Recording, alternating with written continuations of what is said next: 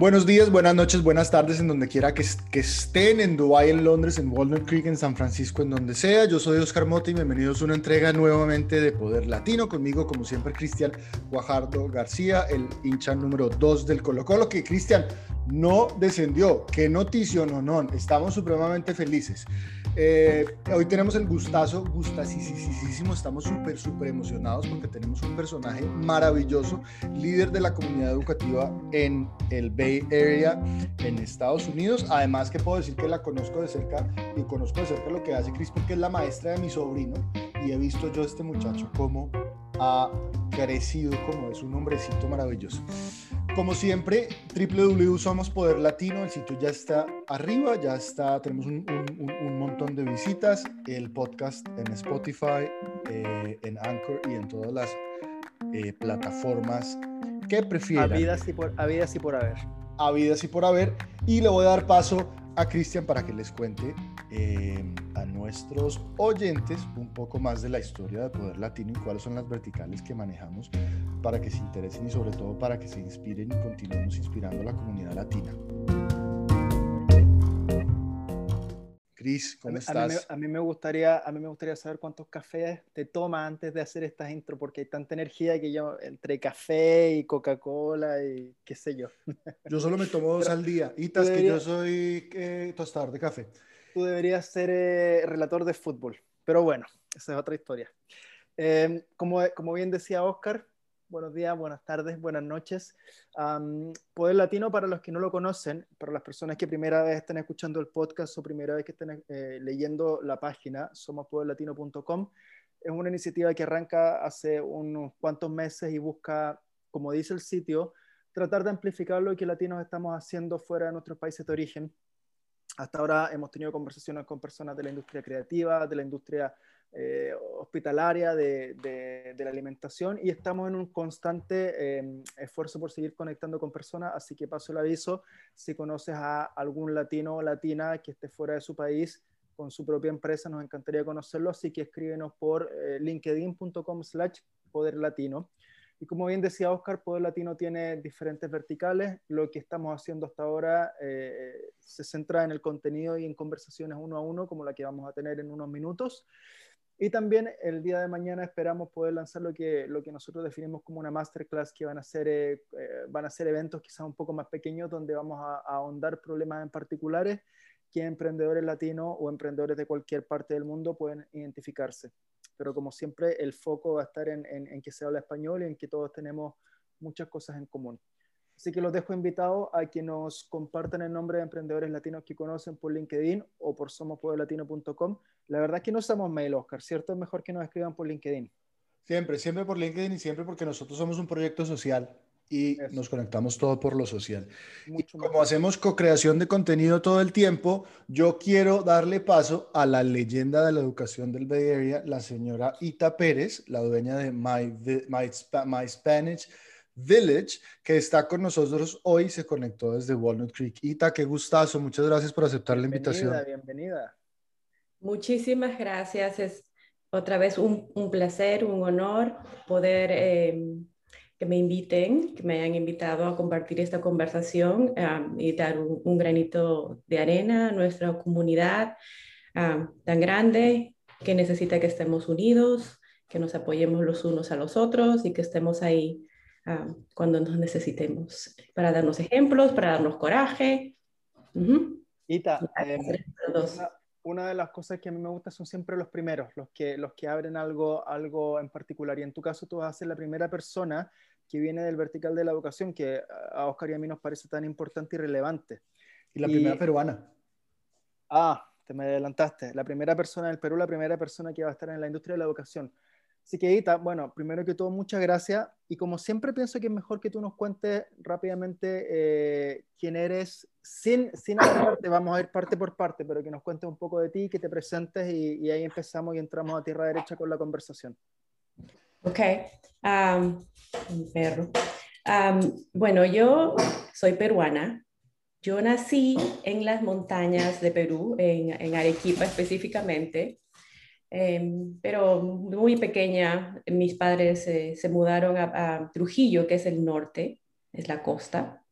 Eh, estudié, viví muchos años de mi juventud en la costa, en Trujillo, estudié en la Universidad Antenor Orrego para ser maestra de preescolar.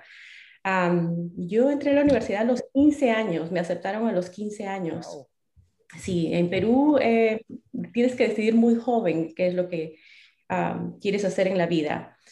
Y, em, Perdón, ¿y eso es hasta el día de hoy? ¿La gente entra, tan joven a la universidad en Perú? bueno, hay gente que entra 17, 16 años. Mi mamá me mandó muy temprano a la escuela, así que yo terminé temprano. Pasa mucho en Latinoamérica. Eh, y eso lo estábamos conversando con otros invitados también, con Rosario Casas, a quien le, manda, a quien le mandamos un saludo supremamente especial.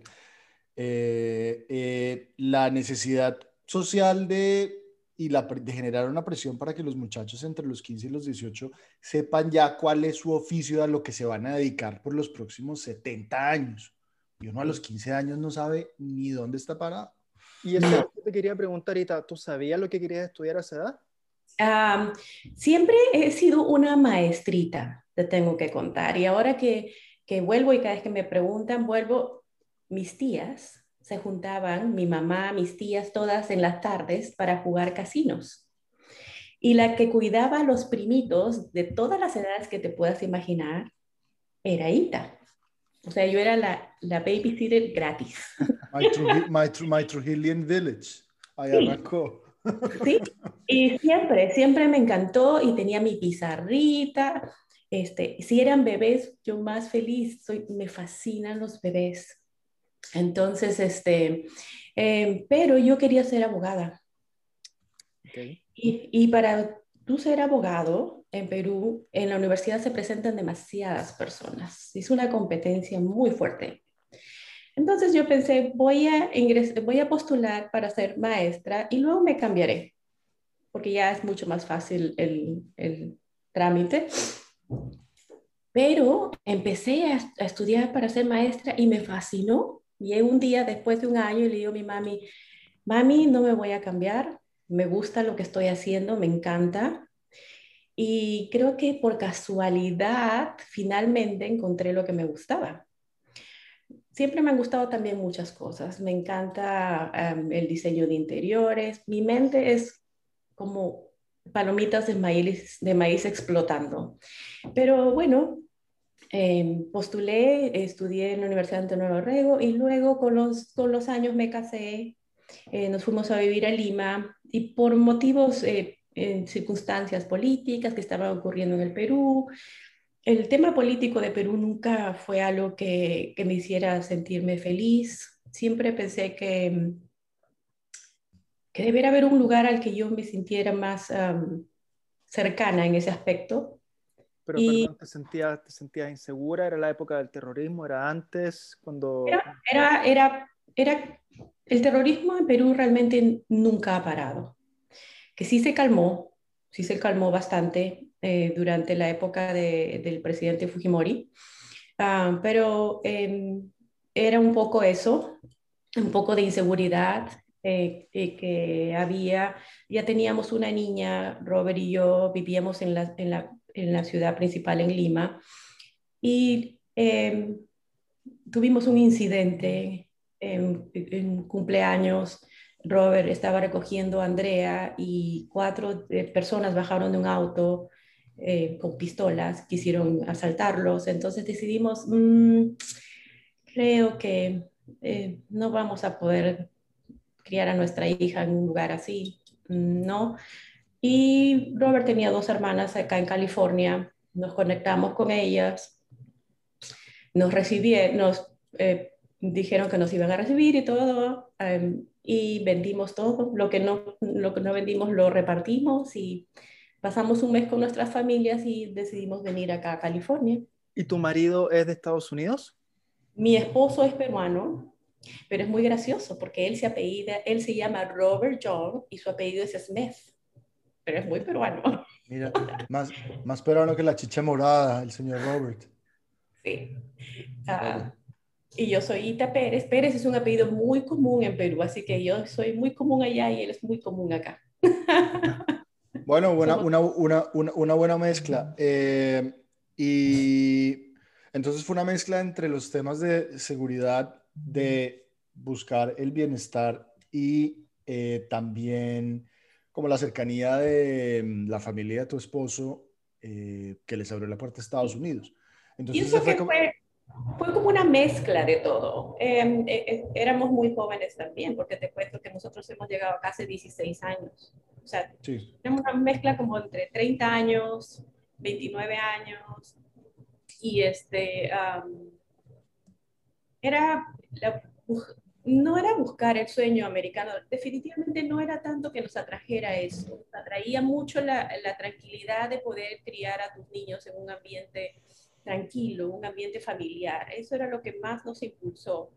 Justo en ese, en ese, en ese interín, em, em, yo estoy embarazada de Ariana, entonces yo llego muy, con muy temprano, un muy temprano embarazo acá. Ari nace acá, nuestra segunda niña, y este, ella es nuestra gringa.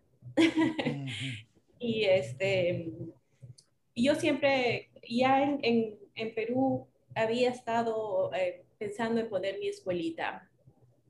Siempre fue mi sueño poner mi escuelita y crear tenías, algo.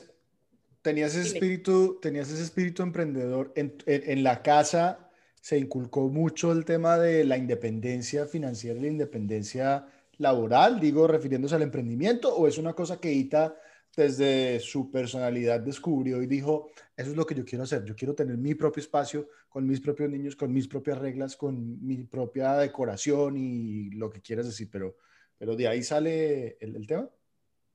No, mi padre siempre ha sido independiente, mi madre también, dos espíritus libres, creo que de ahí me, me, me llega la corriente. Este, pero también la idea era eh, tener un lugar diferente, un lugar, un centro de educación donde el concepto era que como padre eh, tú dejes a tus niños y sepas que está siendo educado, que está en la medida correcta, que tu niño está siendo retado intelectualmente que, va a tener de todo un poco, porque nosotros tenemos eh, clases de cocina, eh, que al final es ciencia, eh, tenemos gimnasia, educación física, tenemos un poquito de todo, danza. Seguro que has visto los videos de Benjamín bailando, que es un encanto. Me encantaría, me encantaría compartirlos en Somos Punto Poder Latino. Podemos entrevistar a Benjamín Bleiler Algún día lo vas a hacer porque va a llegar lejos. Él es muy inteligente. Y, te, quería, te quería preguntar, perdona que te interrumpa, pero antes de entrar a cómo se diferencia eh, My Spanish eh, Village, quería entender qué, qué cosas no te gustaban de la educación que viste en el Perú y me imagino que también antes o en Estados Unidos. O sea, antes, de, antes de irte a Estados Unidos trabajaste en el Perú ¿sí? Por ende, pudiste comparar y ver eh, qué, cosas no te gustaban y cómo, cómo arrancaba tu empresa y qué cosas hacías diferentes. ¿Fue ese el caso?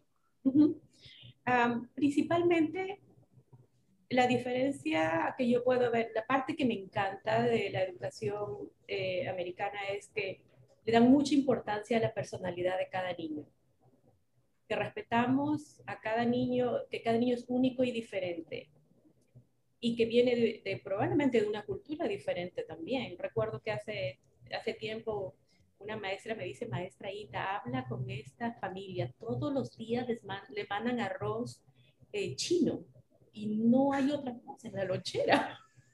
Y le digo, mira, les voy a sugerir que le manden algo extra, pero tenemos que respetar su cultura Tal vez ellos comen eso todos los días. Se lo voy a tratar de decir de una forma divertida, que tal vez ese niño necesita otros nutrientes, pero tenemos que respetar la cultura de cada, de cada niño. Y ya, así lo entendieron. Otra cosa que me, me, encanta de acá es que si un niño se disfraza de niña, de princesa, de... Tuve un niño que por una época venía vestido de princesa, con tacones. Eso sí, cuando llegaba yo le decía, Sami, no tacones, porque usted sabe que en la escuela nosotros corremos y todo. El vestido todo está perfecto, listo. Este, y por una época, él, en su cumpleaños, quería que le lleven regalos de, de, de, princesa y, y, así fue. Y luego con el tiempo, él experimentó y, volvió a, volvió a, perdón, volvió a, este, a, usar sus disfraces de chico y todo. Sammy tiene ahora 16 años, es un niño hermoso.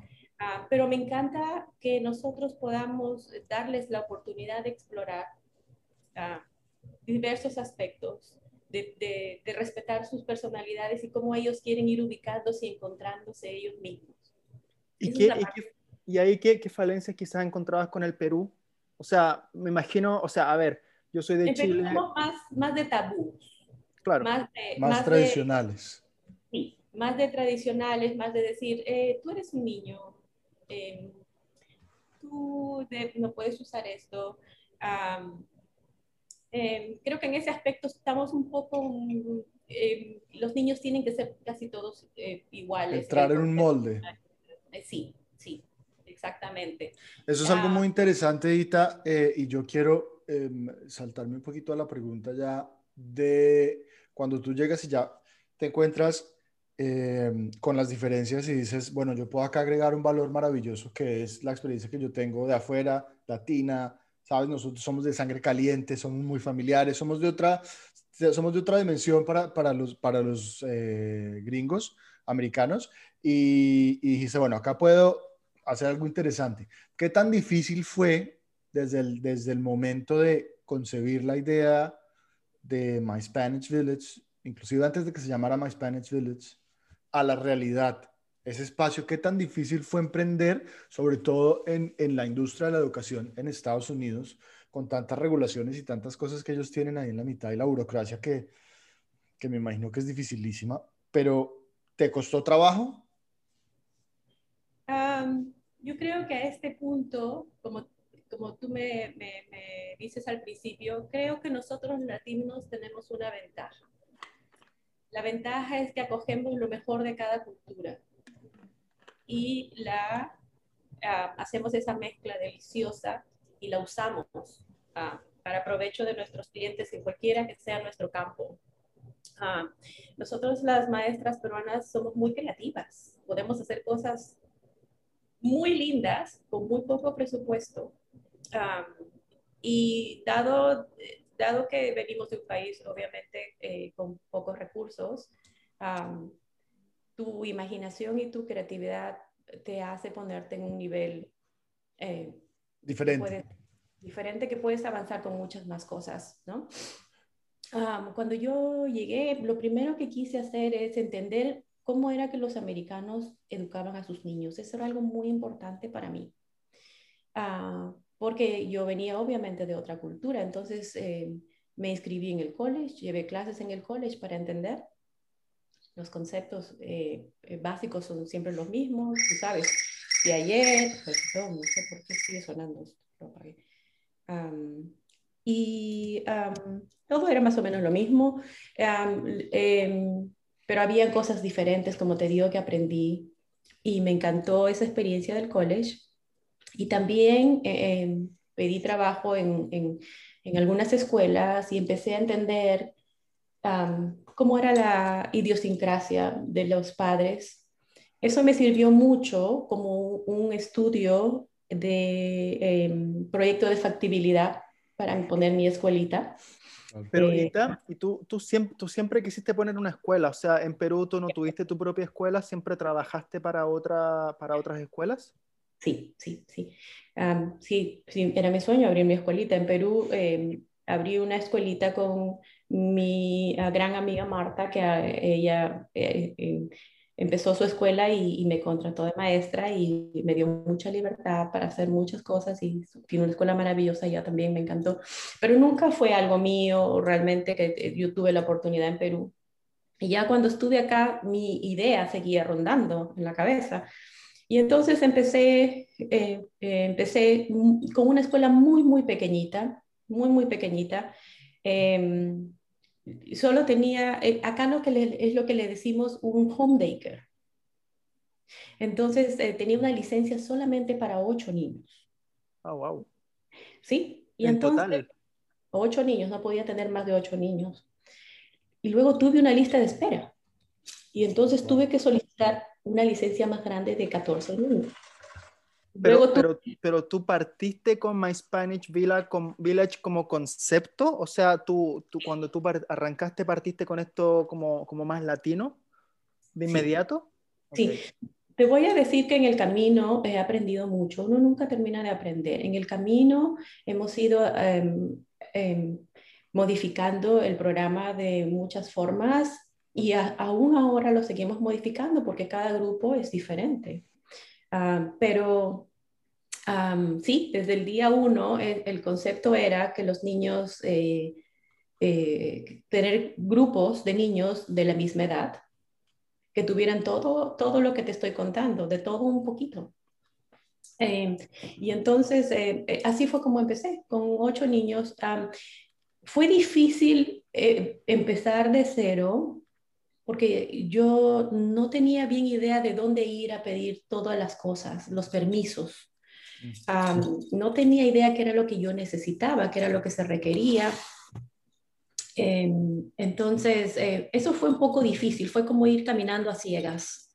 ¿Pero lo hiciste sola o hubo alguien que te guió o, o, te ayudó a encontrar el camino?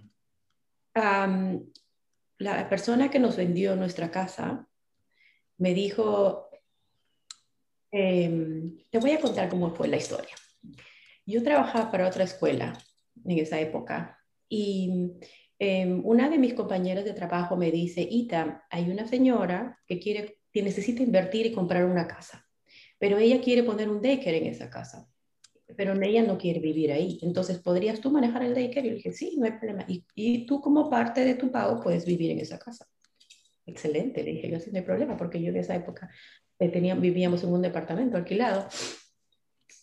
Resulta que la señora se desanimó de la casa, ella no quiso comprarla y me llama, ya yo conectándome con la persona, con la eh, agente de, de ventas de casa, y me dice, mira, me dice, la señora no la va a comprar, pero ¿no quieres ver tú la casa?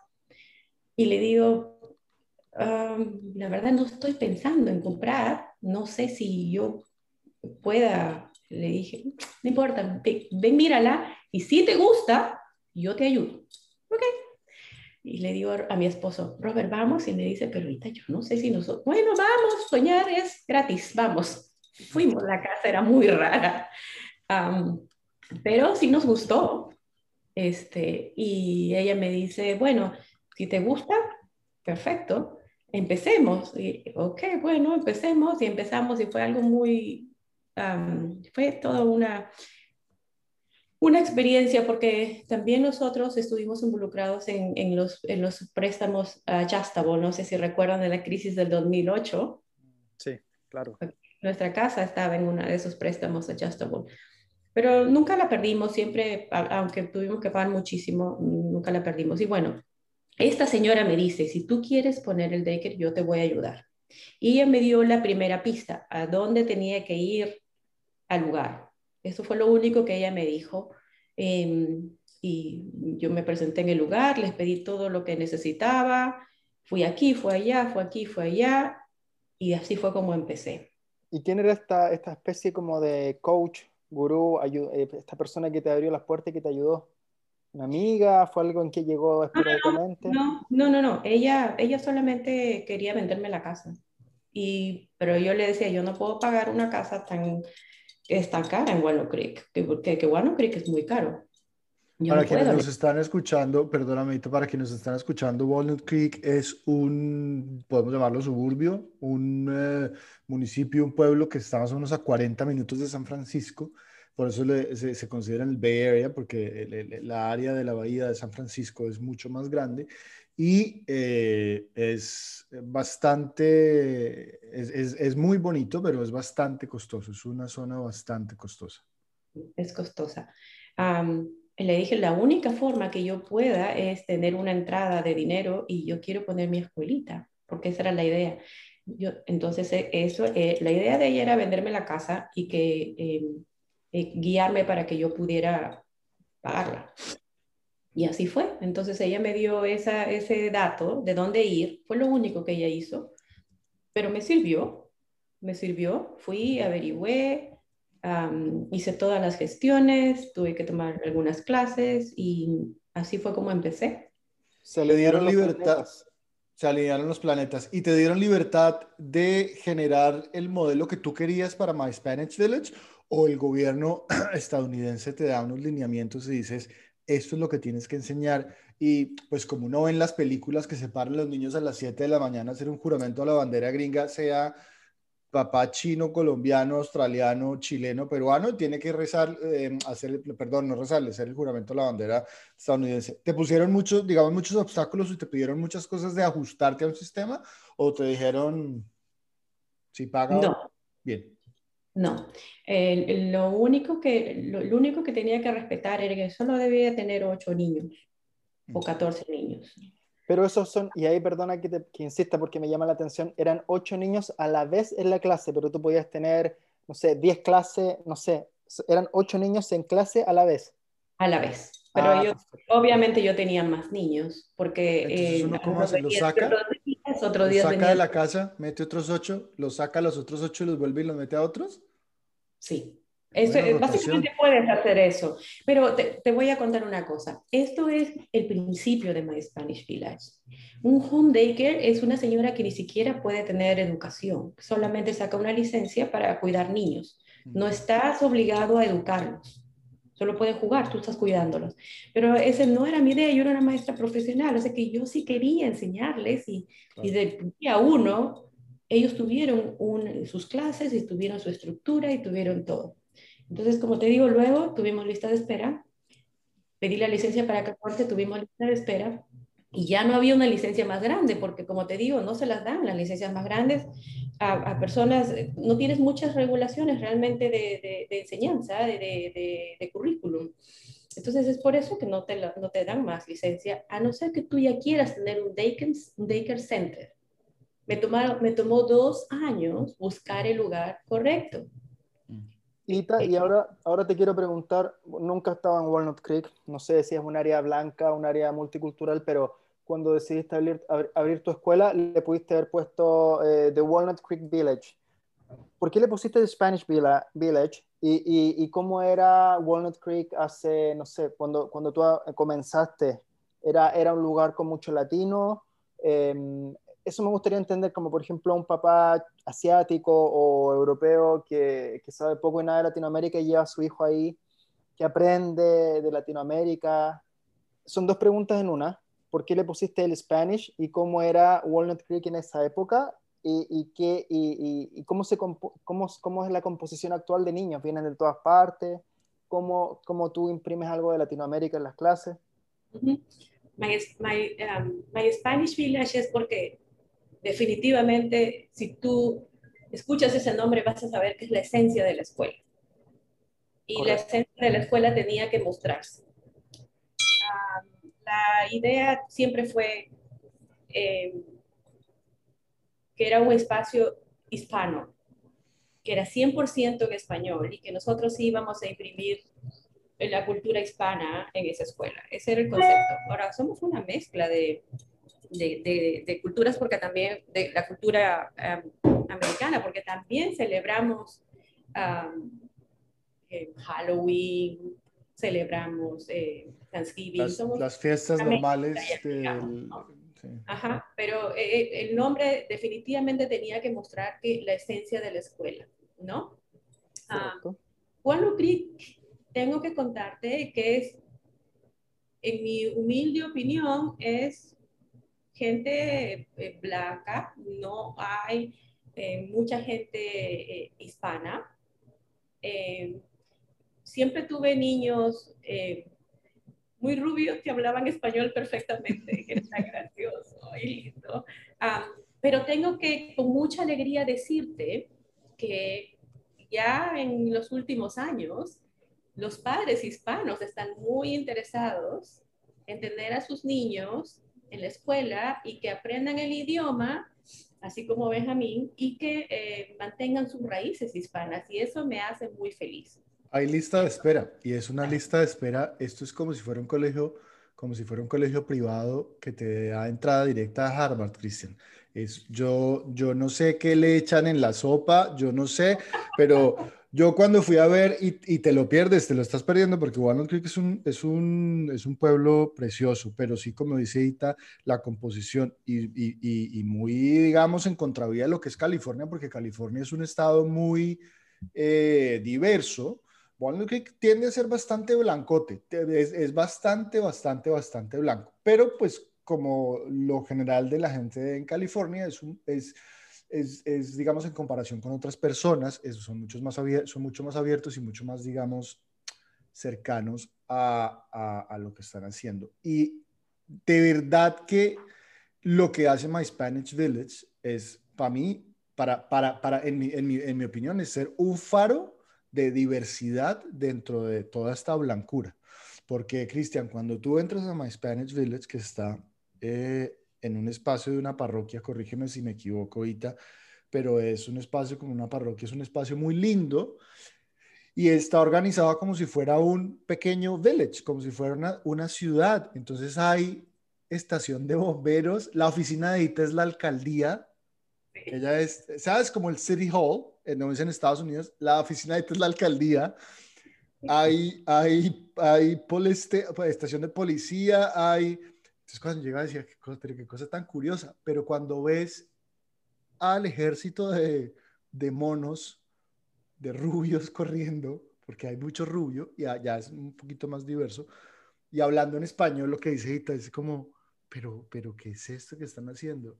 Y el disfrute de los papás, porque puedo testificar, porque yo lo vi, el disfrute de los papás de ver a sus niños creciendo en un ambiente tan diverso, es muy empoderante, sobre todo viniendo desde el punto de vista latino. Y por eso Ita Pérez está en, somos, está en Poder Latino, porque Ita Pérez es un modelo de rol, de lo que estamos buscando, y eh, precisamente porque nosotros tenemos un lema que nos lo dio otra invitada, que se llama Valentina Girando, a la que le mandamos también otro saludo, Latinoamérica es el futuro. Estados Unidos es muy bonito, Estados Unidos es el líder, pero Latinoamérica es el futuro.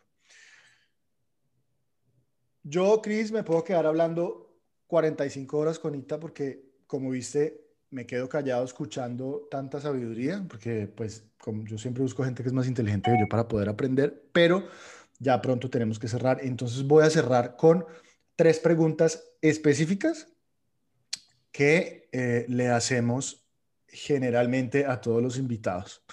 Pero antes quiero preguntarte, ¿cuál es el diagnóstico que haces tú? Porque venimos de una era en Estados Unidos y Estados Unidos es una sociedad que lidera, digamos, muchas cosas en el mundo. ¿Qué diagnóstico haces tú de esa transición a una nueva, entre comillas, era, en donde se va a acabar el odio contra lo diferente, esperemos, y qué va a pasar? ¿Cómo lo has sentido tú ese cambio?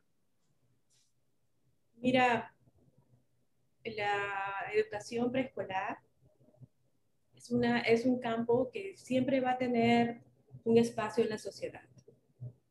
No puedes reemplazar una maestra preescolar con un robot. Tú como padre no dejarías a tu hija como un robot, digamos. Y yo creo que la educación preescolar en mi campo siempre va a haber un espacio en la sociedad que yo ya he notado los cambios hace muchos años. Yo recuerdo que hace muchos, muchos años fui a un simposio latinoamericano y en una de las conversaciones em, yo lanzo una pregunta y les digo, ¿qué va a pasar ahora que los padres y las madres van a trabajar todo el día? Ese, ahí apunta el futuro. ¿Qué va a pasar con nuestra educación? ¿Cómo la vamos a implementar? ¿Cómo vamos a apoyar esa familia que trabaja todo el día para eh, que nuestra ah, labor como educadores funcione y, pueda apoyar a esa familia? Yo recuerdo, te estoy hablando hace unos 30 años, yo recuerdo que todo el mundo se rió de mí. Pues es lo que está pasando, es lo que pasa. La mujer ya fue a trabajar, pues, eh, somos muy competitivas, nos vamos a trabajar, eh, tampoco no hay forma de quedarlos en la casa. Em, y nosotros tenemos que dejar a nuestros hijos en un lugar que sabemos que eh, van a tener un poco de cada cosa. Y especialmente en My Spanish Village, donde eh, tú no tienes que eh, ponerlo en una clase de gimnasia, no tienes que llevarlo a una clase de cerámica, porque tenemos cerámica, tenemos gimnasia, no tienes que llevarlo a una clase extra de danza, porque tienen danza en la escuela. Entonces tú lo único que haces como padre, que estás cansado al final del día, recoges a tu niño, vas y lo disfrutas. Yo creo que nuestro, en, el campo de la educación eh, preescolar los cambios han sido, es, el cambio principal ha sido eso, que madre y padre están trabajando todo el día. Entonces yo creo que si las escuelas no están adaptando, eh, para, adaptándose para cubrir esas necesidades de la familia, entonces eh, eso puede sacarlas del mercado. Ah, pero yo creo que en nuestro campo hay, hay, hay, hay mucho espacio y creo que se va a mantener así. Ita, y perdón, perdón, ya cerrando esta mi última pregunta, pero me interesa mucho entender qué diagnóstico haces tú de los latinos en Estados Unidos. Llegaste hace 14, 16 años, me imagino que era un, en un Estados Unidos diferente al que es ahora, espero que las cosas mejoren, pero ¿cómo percibes tú que nosotros como latinos no, no somos percibidos por las otras culturas en Estados Unidos? ¿Cómo piensas que ha evolucionado la percepción del latinoamericano? Yo creo que los latinos nos perciben como gente muy trabajadora. Eso es lo principal. Como gente muy trabajadora, gente de mucho empuje. yo creo que em, tenemos que tener, como latinos, venimos muchos muy preparados, pero tenemos que buscar el huequito, el niche, como le dicen los, eh, americanos, donde encajar cada uno de nosotros, porque cada uno viene con un campo diferente. A mí me tocó ser de la educación, a ustedes les tocó diferente, pero encontraron su pedacito, encontraron el niche donde encajaron su pieza de rompecabezas. Creo que a cada uno de nosotros nos toca encontrar nuestra pieza de rompecabezas porque somos muy talentosos todos y muy trabajadores, muy eh, perseverantes y creo que nos falta unirnos, nos falta darnos pistas, ideas. yo tuve que ir dando tumbos y tumbos, encontrando cómo em, llegar a donde em, lo necesitaba. Pero ahora cuando, hay, por ejemplo, han habido maestras mías que han, que han salido y han puesto sus propias escuelitas y cuando me llaman yo feliz de poder decirles se tiene que hacer esto, se tiene que hacer el otro, ubicarlas, porque yo sé cómo es eso. Eso es lo que nos falta, ubicarnos, tratar de ayudarnos, crear eh, puertas. Y me voy, a, me voy a volver un poquito antes de, antes de cerrar. Estas son las últimas em, preguntas ya para cerrar, pero algo bien interesante que pasó el año pasado, que pasó el año pasado, perdón, eh, fue la transformación absoluta del mundo uno y la transformación absoluta de todos los negocios. Algo bien interesante de My Spanish Village, Chris, y, es una cosa que yo quiero también traer aquí a, a, a colación, es que eh, Ita y su equipo se cuidan mucho de que las clases sean específicamente de un número y los niños se saben el nombre de todos los compañeros y todos los amigos. Y dicen, eh, Graham, eh, Río, Ariana, no, no me equivoco. ¿Cómo transformó la pandemia esa sensación de familia que genera My Spanish Village en su comunidad? En el aspecto de las clases, el del número de las clases, no. Nosotros siempre hemos tenido clases muy pequeñas. O sea que si el protocolo manda 12 niños, nosotros siempre hemos tenido 7 o 10 niños dependiendo de la clase. Nosotros estamos muy bien con eso. No, alteró nuestra estructura de clase. En el aspecto que, que modificó es, y es algo que yo extraño mucho, es la interacción de los padres entrando a la escuela y poder observar a sus niños, atraparlos haciendo algo por la ventana, que están haciendo algo. Eh, nosotros poder conversar más con los padres. tú sabes, a veces como, tú como directora eres un poquito también como esa persona que, que estuvo ahí y que un padre tenía una, algo en el corazón y te lo contó y te lo dijo y tú le ayudaste un poco a a respirar, ¿no? Ese día, ni siquiera aconsejando, solamente escuchando. A veces eso los ayuda mucho, porque las familias están, eh, los padres a veces están muy, atareados, es todo el día el corre-corre, la Bay Area es, están, eh, los horarios de las personas de trabajo son muy, muy fuertes, entonces a veces la gente quiere aunque sea conversar algo, yo extraño eso, extraño la relación de padres entre padres, porque después de recoger a los niños a veces se quedaban afuera un rato conversando y los niños jugando, este, se conocían más. Eso es lo que extraño, pero en, sí, dentro de la estructura de My Spanish Village, de, cambiar las clases, no, eso no. Es igual, Benjamín, si tú le preguntas ahora cómo se llaman sus compañeros, él te va a decir. Lo sabe, maestra Jessie. Maestra Jessie, un saludo a maestra un saludo a maestra Patti, que yo la conocí. Eh, le, llevé, le, llevé, torta, maestra Patti. Eh, como, como My Spanish Village, que, que, ahora toca decir My Digital Spanish Village también, porque como, como, como toca todo también conectado digitalmente. Es una empresa tan familiar, porque es una empresa al fin y al cabo, es un negocio familiar. Tus hijas, Ariana y, recuérdame, Ariana y Andrea, ¿trabajan contigo en My Spanish Village? ¿Hacen parte del ah. equipo de My Spanish Village? Sí, Andrea, ella es, ha estudiado marketing y diseño pero ella es fanática de hacer cerámica, así que ella es nuestra maestra de cerámica. Ella viene los los enseñando cerámica. Qué bonito. Dos preguntitas rápidas, Ita, para cerrar. Estas se las hacemos a todos, se las disparamos a todos los invitados. ¿El manager y el emprendedor nace o se hace? Uy, esta es buena porque como ella es profesora va a decir se hace y lo hago yo. Yo creo que es un poco de las dos cosas. Creo que es un poco de las dos cosas, pero también depende de tu entorno y es algo muy importante lo que tú me preguntaste, ¿cuál es tu origen? ¿Cómo eran tus padres? Eso es muy importante. Y como maestra te puedo decir, todo está en tus orígenes, en tu crianza, en tu entorno, pero también naces un poco así. Claro. ¿Qué marca latina, esta es buena también, qué marca latina ama y consume ITA en Walnut Creek, California, Estados Unidos. No se vale decir Inca Cola. No. bueno, hay varias marcas eh, como Amazonas que traen productos peruanos que me encanta. Em, pero hay dos cadenas de supermercados que, como tú dices, Walnut Creek es muy conservador, y, pero estos supermercados están en Concord y yo voy hasta Concord, no está tan lejos, está como a 10 minutos de, de Walnut Creek y hay dos supermercados y son gente maravillosa que tal vez me gustaría también conectarlos con ustedes. Todos bienvenidos. Gente que ayuda a la comunidad. Nosotros hemos ido a visitarlos con los niños porque nosotros hablamos de los trabajadores de la comunidad.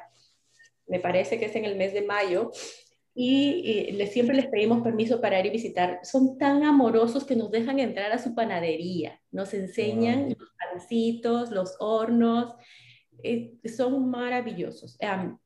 ellos es, eh, eh, son dos cadenas de supermercados, los rancheros y las montañas. los rancheros y las montañas en Concord. Lo anotamos. Señoras y señores, Ita Pérez, qué placer, qué gusto. A mí me encanta. Yo aprendo, yo, Cristian, es que yo no sé si es que yo soy muy brutico o qué, pero es que yo aprendo cantidades. Ita, qué gusto, qué, qué, honor, qué orgullo que estás haciendo lo que estás haciendo y que estás sacando, que tienes una fábrica de líderes y una fábrica de role models y una fábrica de, de seres humanos maravillosos.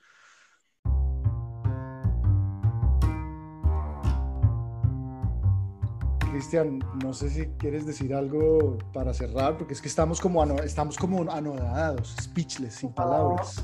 pues los invito cualquier día que vengan.